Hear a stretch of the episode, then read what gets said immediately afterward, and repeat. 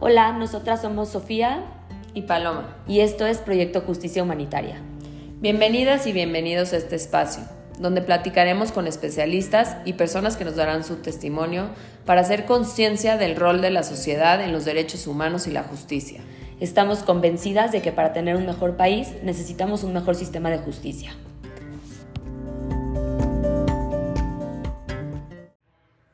Hola y bienvenidas y bienvenidos a todos a un nuevo capítulo de este espacio de difusión de Proyecto Justicia Humanitaria. Queremos agradecerles muchísimo a todos por sus mensajes y comentarios sobre el caso de Rosa, eh, una mujer que entrevistamos hace un par de capítulos desde Santa Marta, Catitla. Uno de nuestros grandes objetivos con este proyecto es visibilizar y hacer conciencia en la sociedad sobre el tema de los derechos humanos y el sistema de justicia en México y estamos muy contentas de las respuestas que recibimos después de esta entrevista. Gracias por escuchar. Y bueno, el día de hoy Paloma nos va a presentar a nuestra invitada, que es una mujer que admiramos muchísimo por el trabajo incansable que hace en Fundación Reintegra.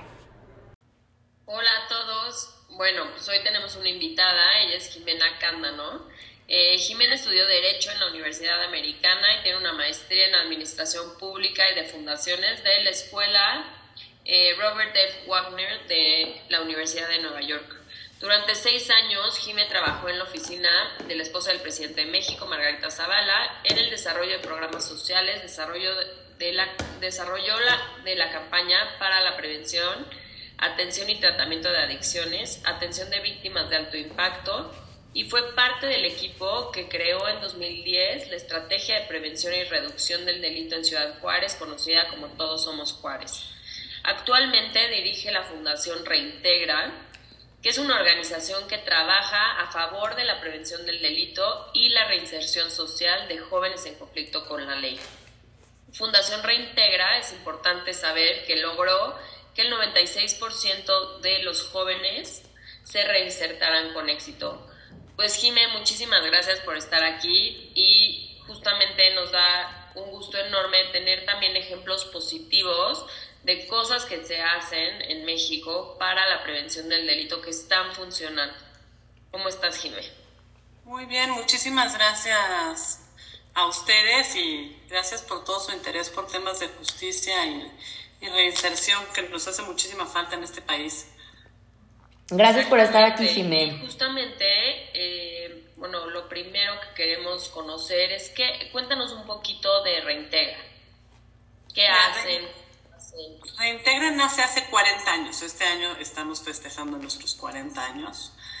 Así que ya llevamos algunos años trabajando en estos temas escabrosos de la reinserción social y la prevención del delito cuando, cuando nadie estaba trabajando en estos temas.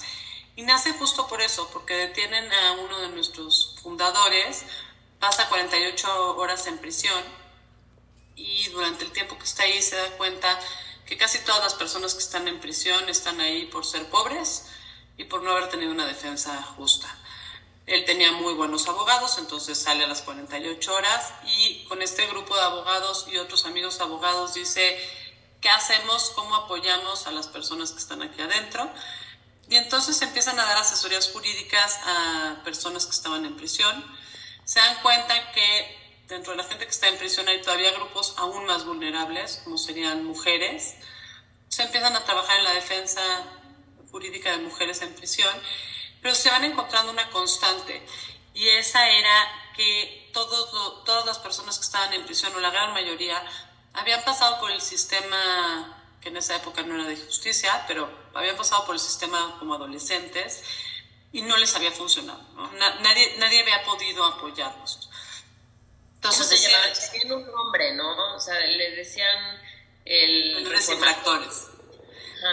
Tenían el reformatorio y además, digo, lo que estaba gravísimo en estas épocas es que ni siquiera tenías que haber cometido un delito. Si el juez consideraba, bueno, no eran jueces, eran consejeros, consideraba que algún adolescente estaba en riesgo por su tipo de familia, entonces podía mandarlo al reformatorio este, porque seguro ya estaría mejor, ¿no? Y digo, y estas son prácticas que seguimos arrastrando, todavía hay jueces que nos dicen, no, es que tiene, yo alucino esa expresión, pero bueno, tiene una familia criminógena, ¿no? Como si así ya Entonces, va a estar mejor en internamiento. No, no, o sea, la privación de la libertad nunca va a ser una mejor opción para absolutamente nadie, ¿no? Hay que buscar otras opciones, pero la privación no funciona y está muy demostrado. Por eso en México hemos ido logrando, y ahí Reintegra ha sido punta de lanza, que se vayan reduciendo las medidas en internamiento y que sea, como dictan las leyes internacionales, ¿no? el último recurso por el daño que le, que le causa al adolescente estar en, en internamiento. Bueno, en el 94 nos especializamos ya en el trabajo con adolescentes. Dejamos el trabajo de defensa jurídica con adultos porque nos damos cuenta que tiene mucho mejor impacto y mucho mejor, este, es más eficaz el trabajo con adolescentes. Y nos quedamos con los tres programas que hoy tenemos. Tenemos fianzas, otorgamos fianzas a través de Fundación Telmex a adultos y adolescentes en todo el país.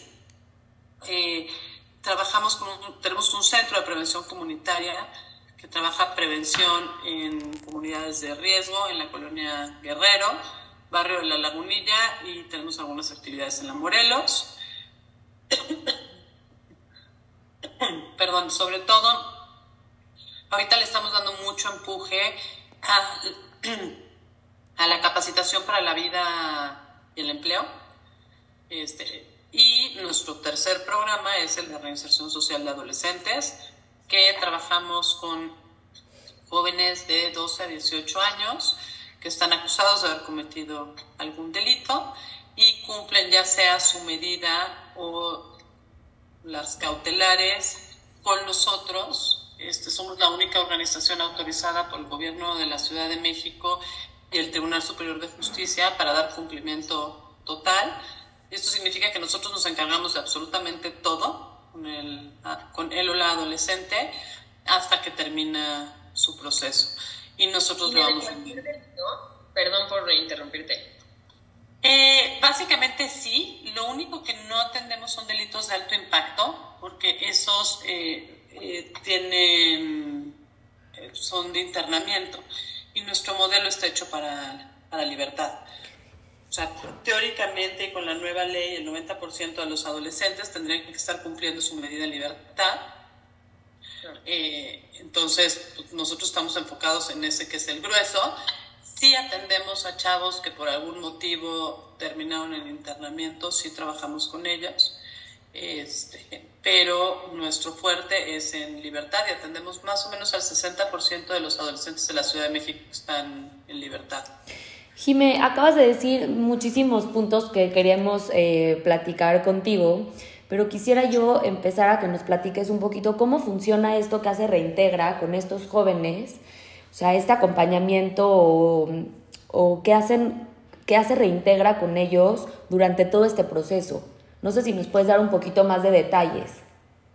Claro, y digo, y si a alguien le interesa en particular conocer el modelo a fondo, también nos pueden buscar y se los podemos presentar. De lo que pasa es que es muy extenso para un podcast, pero básicamente lo que nosotros hacemos es eh, levantar instrumentos para medir en dónde está el adolescente en el momento en el que llega con nosotros. ¿no? Para nosotros el tema de desarrollo socioemocional hemos visto que es muy importante. Nosotros no creemos que haya como un perfil del adolescente que comete un delito, no, no existe tal cosa, ¿no? Son circunstancias, eventos, momentos, historias que llevan a la comisión del delito, es multifactorial y hay que atenderlo de forma multifactorial. Entonces, para nosotros lo más importante primero es saber quién es ese joven que está enfrente de nosotros, quién es su familia, por qué llegó con nosotros. Entonces, tenemos varios instrumentos propios y estandarizados con los que hacemos una primera evaluación para ver qué necesitamos trabajar con ese adolescente para que verdaderamente pueda reintegrarse de forma exitosa. En paralelo, vamos llevando el proceso, vamos acompañando en el proceso jurídico para que una vez que el juez diga qué tiene que hacer ese adolescente, también podamos cumplir ¿no? con lo que con lo que dicta el juez, que al final del día jurídicamente sería lo importante. Pero para nosotros, saber qué trabajar con ellos les hacemos todo un diagnóstico individualizado a ellos y a sus familias para empezar a desarrollar las habilidades que ese joven necesita para convertirse en un agente de paz y de cambio en su comunidad eh, y, alejarse del delito y la violencia. una vez que ya tenemos nuestro diagnóstico, hacemos el perfil y se hace un plan individualizado para ese adolescente y para su familia. Nuestro modelo está basado en el trabajo familia-adolescente. No necesariamente tiene que ser papá, mamá, nos ha tocado que sea la vecina, tiene que ser alguien de su red de apoyo, tiene que haber un adulto que le quiera dar ese acompañamiento, porque al final del día va a regresar o está viviendo en su casa y en la misma realidad que vivía cuando cometió el delito. Entonces necesita tener una red que lo cache, que lo acompañe y que lo apoye. Y nosotros vamos trabajando durante todo este tiempo a través de terapia individual, grupal y familiar. Este, tenemos talleres lúdicos recreativos, eh, capacitación laboral y para el emprendimiento, eh, talleres de prevención del delito, taller, tenemos un área muy, muy fuerte de de trabajo para adicciones, porque la gran mayoría vienen con consumo de alguna sustancia. Este, trabajamos teatro, o sea, la verdad es que son un chorro de actividades dependiendo de lo que cada adolescente necesite, con el fin último siempre del desarrollo de habilidades socioemocionales para que puedan ser resilientes en su ambiente, sobre todo mucho el tema de autoestima y autoconocimiento y ayudarlos, que esa es como la parte medular, a generar un proyecto de vida. Eh, que este, más allá de que hayan cometido un delito o estén acusados de cometer un delito, todos, todos deberíamos de trabajar nuestro proyecto de vida en nuestras diferentes etapas de vida. Entonces lo que les ayudamos es saber, tú en seis meses, dónde quieres estar y qué tienes que hacer para llegar a eso y qué quieres hacer en un año. Y el fin último es ¿cuál es tu sueño? ¿no? Que muchos nos dicen, pues yo nunca me imaginé que yo pudiera soñar con qué quiero hacer, ¿no? Pues yo, mi mamá tiene un puesto de tamales, mi vida va a ser vender en el puesto de tamales, o mi vida va a ser atender el negocio de venta de piratería, ¿no? Entonces también trabajamos ahí muy fuerte el tema de cultura de legalidad, porque muchas veces ni siquiera tienen como la conciencia de que cosas de las que están haciendo son, son ilegales, ¿no? O sea, como lo que mencionas, ¿no? De la piratería o tal vez del robo de partes de auto. O... que el robo de autopartes queda como muy claro, pues sí, o sea, estoy agarrando... La, la venta de autopartes que tal vez viene de alguien que la... que alguien, exacto, ¿no? O eh, la piratería es así como el mejor ejemplo, porque oye, pues yo tengo mi puesto, ¿no? O a lo mejor ni siquiera es piratería, pero es un puesto eh, ambulante que pues no está regulado, no estás dado de alta, no, yo tampoco es que les pidamos que se den de alta en el SAT, ¿no? Pero así por lo menos que empiecen a intuir. Yo siempre cuento una anécdota de un chavo en La Guerrero, estábamos en una actividad y se sentó al lado de mí y me dijo, a mí ni me vengan a sermonear, yo no he cometido un delito. Entonces me volteé y le dije, oye, eh, ¿has consumido alguna droga? Sí. ¿Y has golpeado a alguien hasta lastimarlo, sacarle sangre? Sí y has comprado o vendido piratería, pues sí. ¿Y has tomado algo que no es tuyo? Sí, has cometido un chorro de delitos, compadre. Que tú no los pienses como delitos es otra cosa, ¿no? Entonces es parte del trabajo, de empezar a ver cuál es la cultura de legalidad, pero sobre todo, cómo, cómo influyo yo en tener una comunidad que funcione mejor. O sea, cuando cuando yo no tiro basura al piso, mi comunidad se ve más bonita y otros no tiran basura al piso, ¿no? O sea, al final del día yo sí soy un individuo importante que tiene un efecto en toda mi comunidad, le hace familia, colonia, cuadra, país, ¿no? Y, y eso es mucho lo que trabajamos con ellos. Al final del día, tú puedes transformar México, tú puedes generar ese México más seguro que todos necesitamos. Jime, pero me imagino que todos estos modelos están basados en diagnósticos. Tú em, comentas que no crees como en un perfil específico, eh, que obviamente todos los casos son, hay que atenderlos de manera personal y demás, pero sí existen ciertos focos de riesgo, ¿no? Sí existen como cosas que, como dices tú, esta parte de la información, por ejemplo, de de conocer qué sí es legal y qué no, o mm, la situación escolar de los, de los adolescentes, o la situación familiar, el entorno, todo esto sí se ha estudiado que son focos rojos que pueden llevar a un adolescente a cometer un delito. Claro, hay factores de riesgo y factores de protección, pero no significa, o sea, el 90%, 99% de los chavos que cometen un delito consumen alguna sustancia adictiva. Por eso no significa que si tú consumes una sustancia adictiva vayas a cometer un delito. ¿no? O sea, esa es como la gran diferencia. O sea, nosotros sabemos que el tener una familia presente, el estar en la escuela o tener una actividad de buen uso del tiempo libre, son factores de protección.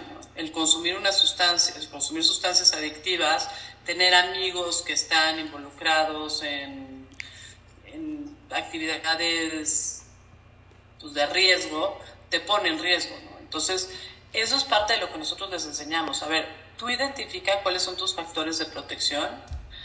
La escuela, el trabajo, este, el salirme de mi comunidad para ir a, a, otro lado donde no están mis amistades, ¿no? O dejar de estas amistades porque son factores de riesgo. Eso lo van identificando. O sea, nosotros sí tenemos muy claro cuáles son los factores que están en riesgo, que los ponen en riesgo, y esos son los que trabajamos. Lo que pasa es que no todos los chavos traen los mismos factores, por eso hacemos el diagnóstico.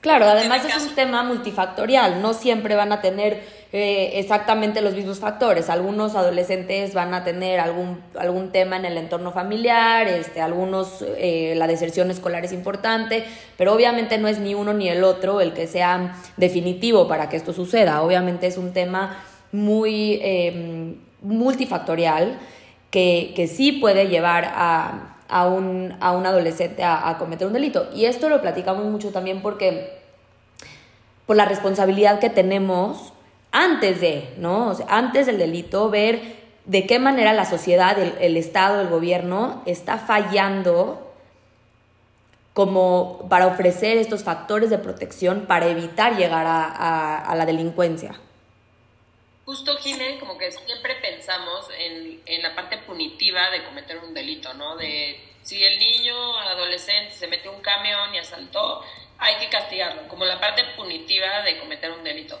Pero ¿qué pasa o tú qué piensas sobre la responsabilidad del Estado y la sociedad en que ese adolescente llegue a cometer el delito? O sea, ¿qué parte juega el Estado y la sociedad en que ese niño llegue y cometa un delito? Yo te diría, digo, primero que algo que nos ha costado muchos años desde Reintegra con otras organizaciones lograr es que justo no sea tan punitivo el tema en adolescentes, ¿no? Por eso son medidas socioeducativas, este, no son castigos, ¿no? Este, y justo es esa parte de, pues está la persona en formación y hay que apostarle a formarlo, ¿no? Y acompañarlo en esa formación.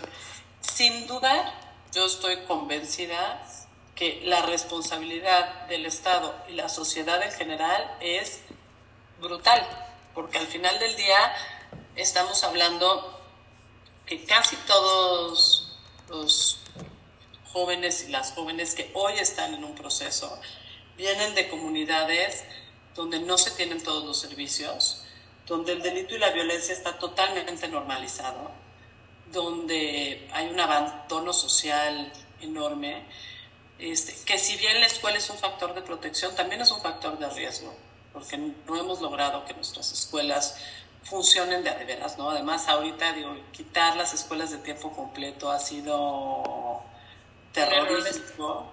Quitar las estancias infantiles, porque además, o sea, la, la obligación del Estado y de la sociedad tiene que empezar desde la primera infancia que ahí es donde verdaderamente se desarrolla. O sea, yo justo iba a decir que uno de los temas que nosotros sí trabajamos con absolutamente todos es el tema de autoestima y autoconocimiento. Porque es un tema de que en la adolescencia cojeamos todos, pero además es un tema que no se les trabajó en la primera infancia. No hay un trabajo de primera infancia y también el desaparecer las estancias infantiles ¿Qué hace una mamá? Se lo dejas a la abuelita, la abuelita de mil amores, pero la abuelita no sabe dar estimulación temprana, ni oportuna, ni de ningún tipo, ¿no? Entonces, ya venimos cojeando con, con la parte de, de, primera infancia y luego además nos enfrentamos, digo, a un país donde ya ni siquiera son comunidades, la violencia y el delito está normalizado, donde la cultura de legalidad es inexistente, eh, donde cada día impera mucho más la... Este, ah, se me fue la palabra, pero o sea, no hay O sea, si, si cometes un delito, la posibilidad de que te atrapen es una en 10. Entonces, la impunidad, la impunidad, o sea, entonces es un muy mal incentivo porque ellos mismos te lo dicen. O sea, yo puedo entrar a una tienda de autoservicio, robar 10 veces y a lo mejor me cachan una, ¿no? Y pues pago lo que me robé y ya con eso estoy del otro lado. Se, se, acaban convirtiendo en círculos viciosos donde hemos abandonado a nuestros jóvenes totalmente. Además, los criminalizamos. Y como sociedad no nos enfrentamos ni al gobierno ni buscamos formas de incluir a estos jóvenes en la sociedad. Y al final del día se acaban quedando sin oportunidades. Entonces... y es el y el rechazo y después ¿qué pasa? Pues llegan a ser adultos, entonces cometen un delito, entonces van al reclusorio. O sea, eh, no hay vuelta atrás. Y te lo pondré además que yo, algún día alguien me va a jalar las orejas, pero yo por ejemplo soy anti dar dinero en la calle. O sea, antes muertos a política de la casa, ni un peso, porque los encadenas a la calle. Y entonces, o sea, nosotros nos han llegado chavos de, híjole, pues sí estaba en la escuela, pero al final ganaba yo 23 mil pesos en un semáforo, estando una mañana al mes, ¿no? Pues, ¿para qué me quedaba yo en la escuela? Y claro, luego ofrecen un trabajo donde van a ganar este, salario mínimo, pues no, me quedo con los 23 mil pesos en el semáforo, nada más que cuando cumpla 18 años, a la gente, o 19, o a la gente le voy a dar miedo, va a subir el vidrio, ya no me van a dar ese dinero, ¿y qué es lo que me va a quedar? Pues robar. O sea, hasta en eso, la sociedad hasta queriendo ser buenos, si no somos estratégicos, estamos continuando y perpetuando. Claro, hay que saber cómo ayudar desde la necesidad de la persona, no desde nuestra necesidad, por decirlo de alguna manera, de llenar esto de querer apoyar, exacto, o de, esa es otra palabra, pero sí de, de querer sentirnos mejor o de querer no dejar las cosas como las vemos, pero al final no estamos teniendo un impacto real en la persona, ¿no? Jimé, ¿cómo crees que ha cambiado la situación de los adolescentes que están en conflicto con la ley después de la, de la nueva ley, la ley del... Eh, la, Ley Nacional del Sistema Integral de Justicia Penal para los Adolescentes? Mira, creo que está mucho mejor, pero sigue siendo un tema de un volado. O sea, no, no está igual eh, un adolescente en Ciudad Juárez que en Chihuahua, que en la Ciudad de México, que en Puebla, ¿no?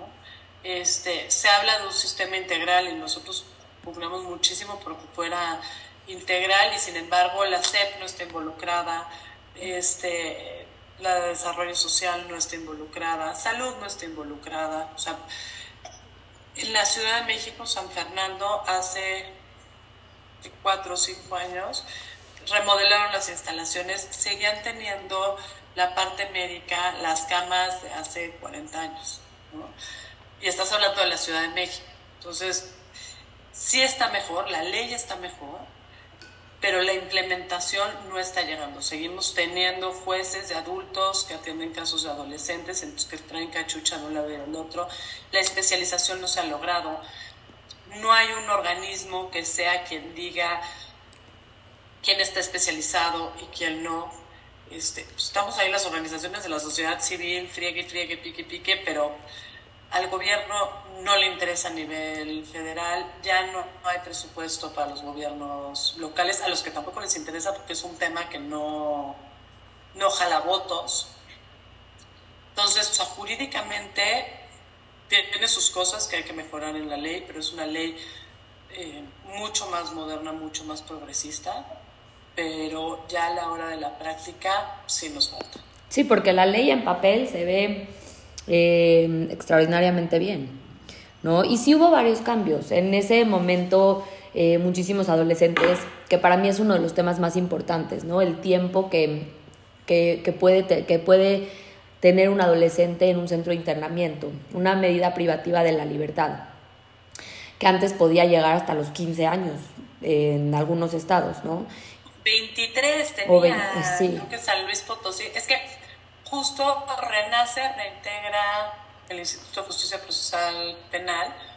Fuimos los que hicimos la ley y la presentamos. Luego PGR le metió unos cambios ahí un poco extraños y dos senadoras se volvieron ahí locas y una metió el capítulo de prevención que según nosotros no debería estar ahí porque es una ley penal. Este, pero la verdad es que estuvo hecha desde sociedad civil, entonces sí trae, trae muy buenos caminos, no es que nos eche flores, pero les le falta. No, sí, o sea, le falta la parte de implementación, como muchas cosas en México.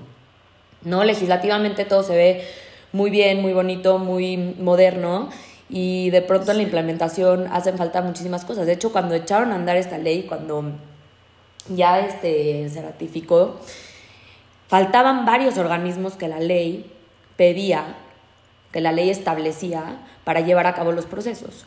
Pero una de las cosas que me gustan de esta ley es esta parte de que los adolescentes ya no pueden estar más de, me parece que son eh, cinco años, Jiménez, o, ¿sí va? Eh, cinco años en, en prisión, que, que, la verdad es de que en un centro de internamiento, pero la verdad es de que me parece bien, el adolescente en una, em, está en una condición de desarrollo. Y meter a una comunidad de internamiento a un adolescente por 23 años es absurdo. No hay nada que esté, no hay nada sustentable en, en esta práctica. Y, me, y eh, comentando como con, en línea con lo que está diciendo Sofi, ¿Tú qué piensas de las medidas privativas de la libertad? O sea, ¿cuándo sí? O sea, ¿por qué sí? ¿Por qué no? ¿Cuándo sí? ¿Cuándo no?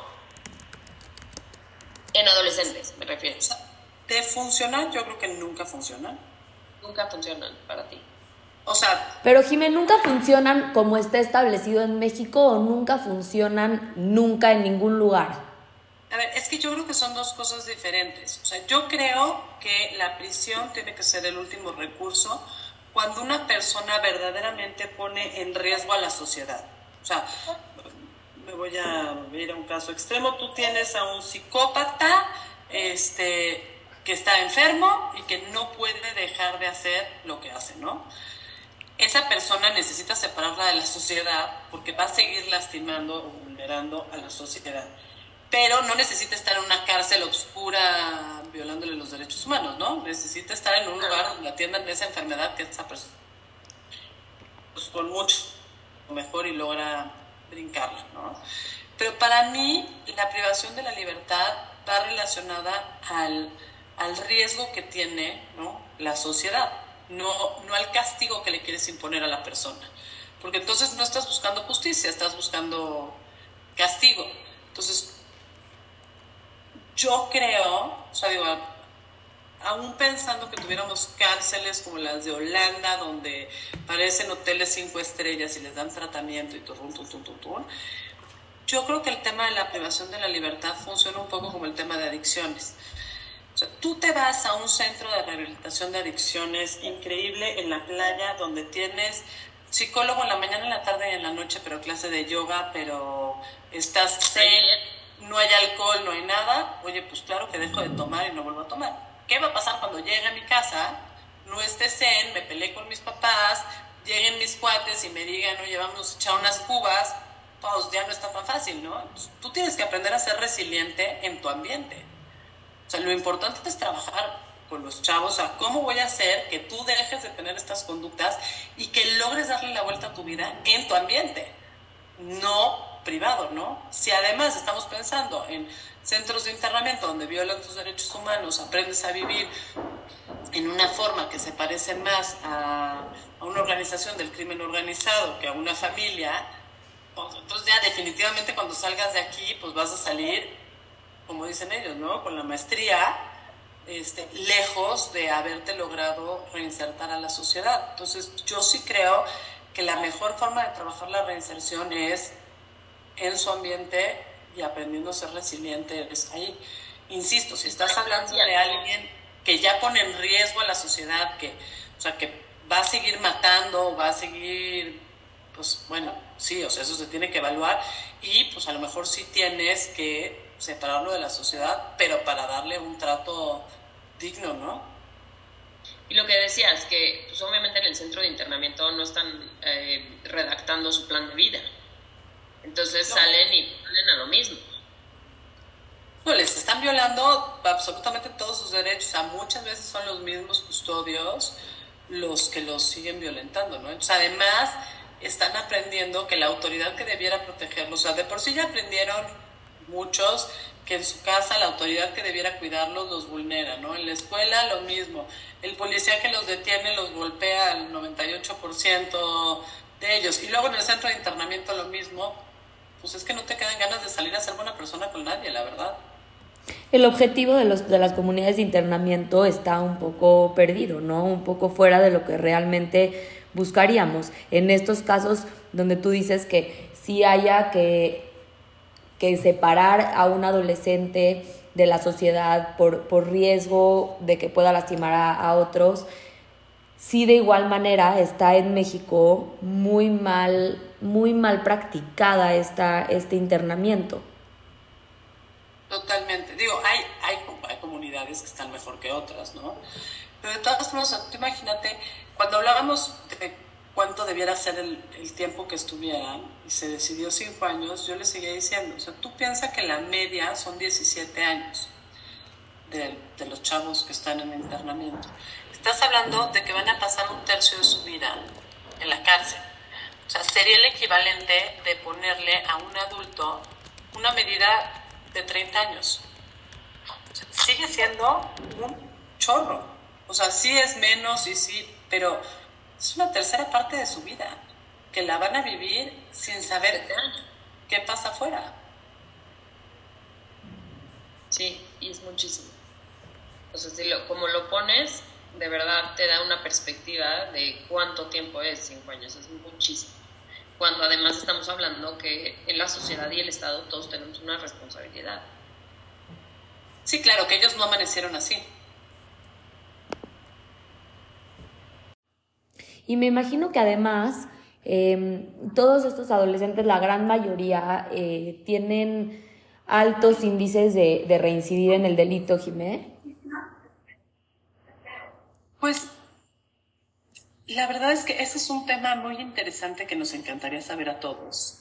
Este, parte de lo que marca la nueva ley es que el INEGI debería de estar midiendo, ¿no? haciendo medición cosa que no ha sucedido. Apenas ahorita este, el INEGI va a hacer la primera encuesta y va a estar dirigida a chavos que están cumpliendo medida, pero los que cumplen medidas son muy pocos porque casi todos salen con medidas alternas.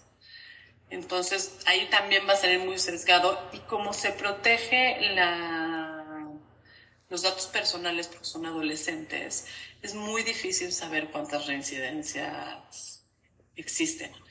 Entonces, pues nosotros digo, más bien porque de repente nos los volvemos a encontrar, ¿no? Y ya lo conoces y sabes que otra vez volvió. Pero estadísticamente no, no se sabe.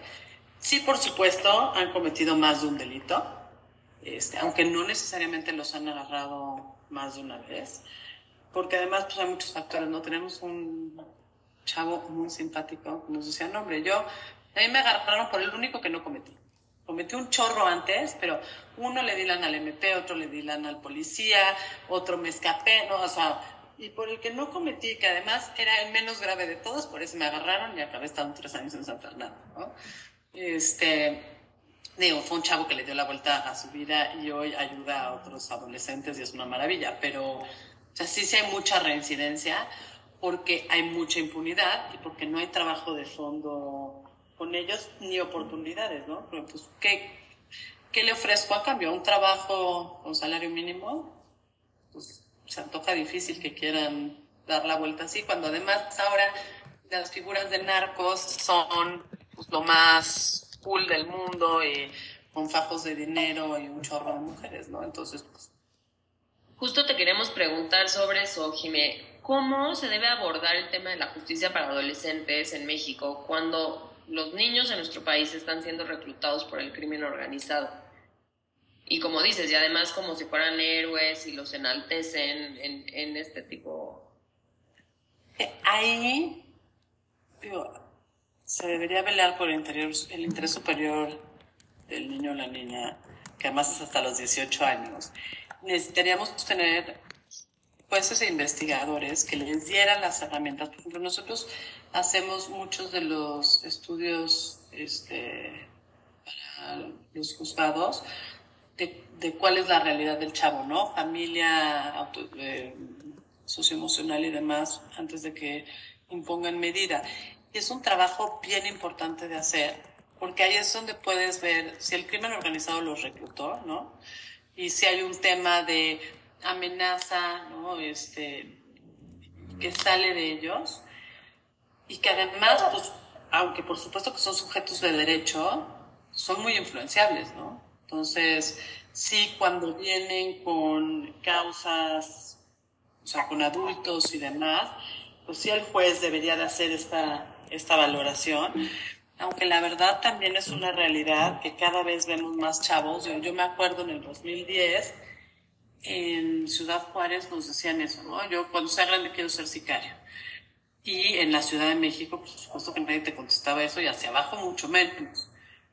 Y hoy ya te contestan en casi todos los estados de la República, yo quiero unirme a algún grupo del crimen organizado. Entonces, si hay una parte donde el crimen organizado los opta y si hay otra parte donde la sociedad, volvemos, ¿no?